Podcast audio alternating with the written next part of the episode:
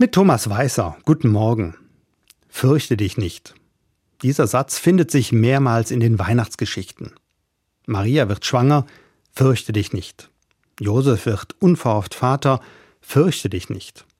Hirten müssen ihre Schafe durch die Nacht bringen, fürchte dich nicht. Heute klingt der Satz schal, denn es gibt viele Gründe, sich zu fürchten. Immer noch tobt der Krieg in der Ukraine. Immer noch sterben zig Menschen jeden Tag an einem gefährlichen Virus. Gas und Strom sind kaum noch zu bezahlen, Lebensmittel sowieso. Trotzdem habe ich mir vorgenommen, fürchte dich nicht, das ist der Satz, der mich durch die Adventszeit begleiten soll. Gegen meine kleinen Ängste und Zweifel. Ich weiß, kein Vergleich zu den Menschen, die in Kriegsgebieten um ihr Leben bangen, zu Menschen, die depressiv werden, zu Menschen, die Gewalt erleben.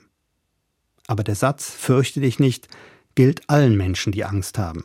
Er kann sie begleiten, ihnen Mut machen, sich der Furcht zu stellen. Fürchte dich nicht will nicht einlullen, sondern antreiben, dass ich mit meiner Furcht leben, Wege aus der Angst finden kann. Welche Wege? Als Maria schwanger wird, da sucht sie die Unterstützung, geht zu ihrer Freundin.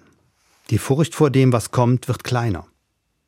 Als Josef erfährt, dass er Vater wird, da hat er Muffensausen, so viel Verantwortung.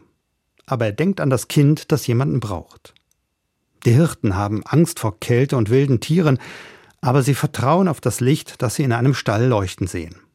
So wird die Angst kleiner.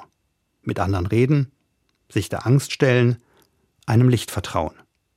Sicher, das beendet weder Krieg noch Depressionen und bezahlt keine Stromrechnung. Aber es hilft mir, mit meiner Furcht anders umzugehen.